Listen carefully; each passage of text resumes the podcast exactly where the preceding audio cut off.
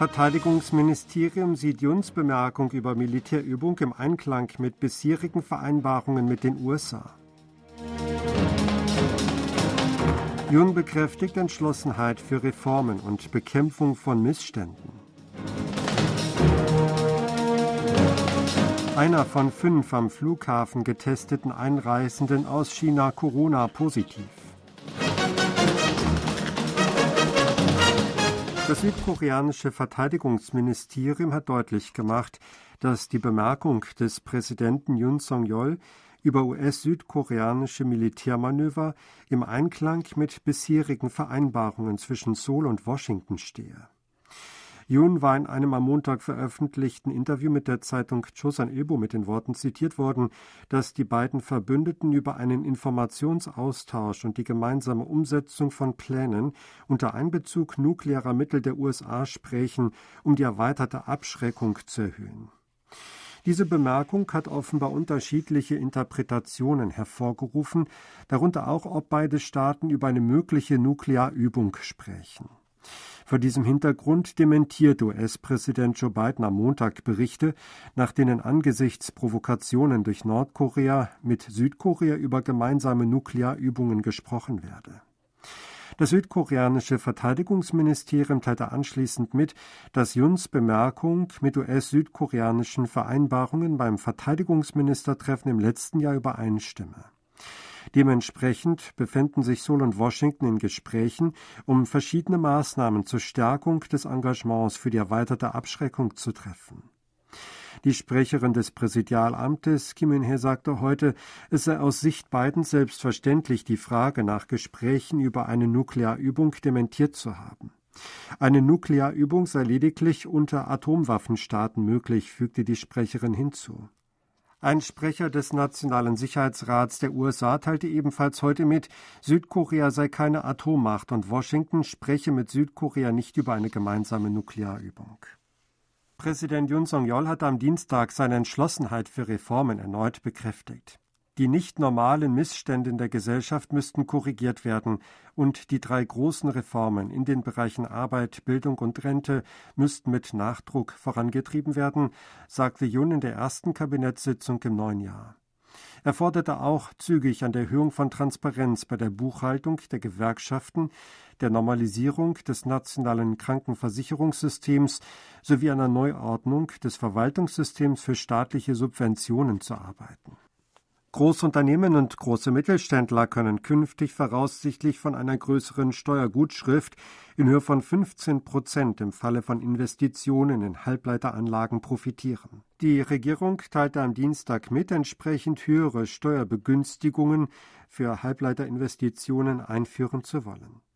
Die Regierung will die Steuergutschrift für Investitionen von Großunternehmen und großen Mittelständlern in Produktionsanlagen für nationale strategische Technologien wie Halbleiter, Impfstoff und Sekundärbatterien von derzeit 8 Prozent auf 15 Prozent erhöhen. Für Klein- und mittlere Unternehmen soll die entsprechende Steuergutschrift von 16 Prozent auf 25 Prozent angehoben werden. Die Regierung will noch in diesem Monat einen Gesetzentwurf hierfür ausarbeiten und eine parlamentarische Billigung so bald wie möglich zustande bringen. Einer von fünf Einreisenden aus China, die sich gestern am Flughafen einem Covid-19-Test unterzogen haben, waren Corona-positiv. Gestern am ersten Tag der Einführung einer Corona-Testpflicht für Einreisende aus China waren 61 von 309 Einreisenden am Flughafen Incheon positiv getestet worden. Die Infektionsrate liegt somit bei über 20 Prozent. Dies teilte die Seuchenkontrollbehörde heute mit. Gestern waren 1052 Personen aus China eingereist. 309 von ihnen, die Südkorea für einen kurzen Aufenthalt besuchen, wurden am Flughafen getestet. Die positiv Getesteten werden in bestimmten Einrichtungen sieben Tage lang unter Quarantäne gestellt. Südkoreaner und Ausländer mit südkoreanischem Aufenthaltstitel müssen lediglich nach der Rückkehr aus China innerhalb eines Tages nach der Ankunft einen PCR-Test machen und sich isolieren, bis ein negatives Testergebnis vorliegt. Ab 5. Januar wird für alle Einreisenden aus China vor dem Abflug ein PCR-Test oder ein Antigen-Schnelltest gefordert. Zudem muss innerhalb eines Tages nach der Ankunft in Südkorea ein PCR-Test gemacht werden. In Nordkorea sind auf einem Übungsgelände für Militärparaden laut einem Medienbericht weiterhin über 10.000 Soldaten versammelt. Der US-Auslandssender Voice of America berichtet am Dienstag anhand von Satellitenaufnahmen von Planet Labs vom Montag, dass sich schätzungsweise bis zu 13.500 Soldaten auf dem Exerzierplatz auf der Nordseite des Flughafens Mirim in Pyongyang versammelt hätten. Der Sender meldete, dass es Anzeichen dafür gebe, dass eine größere Anzahl Truppentransporter in der Umgebung geparkt sei. Nordkorea habe in der Vergangenheit stets mehr Soldaten und Militärfahrzeuge eingesetzt, wenn eine Parade bevorstand. Da richte sich die Aufmerksamkeit darauf, ob erneut eine Parade bevorstehe, schrieb Voice of America.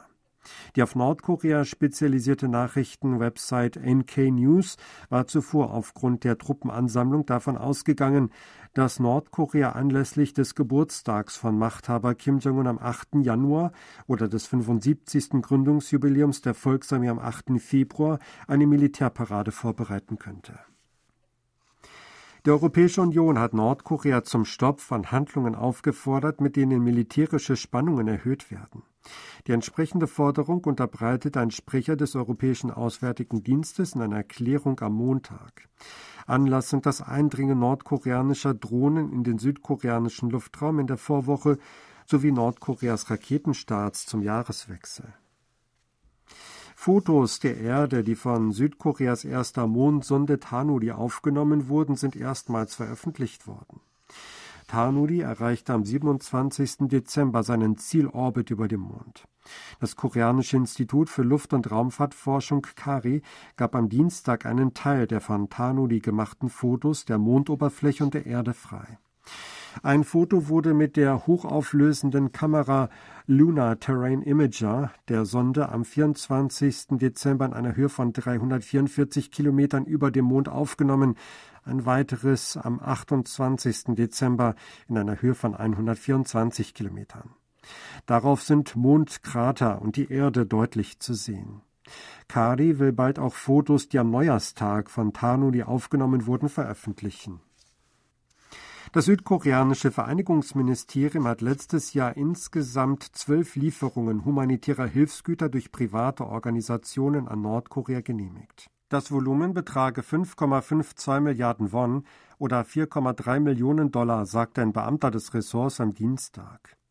Im Dezember sei eine Hilfslieferung in Höhe von 300 Millionen Won genehmigt worden.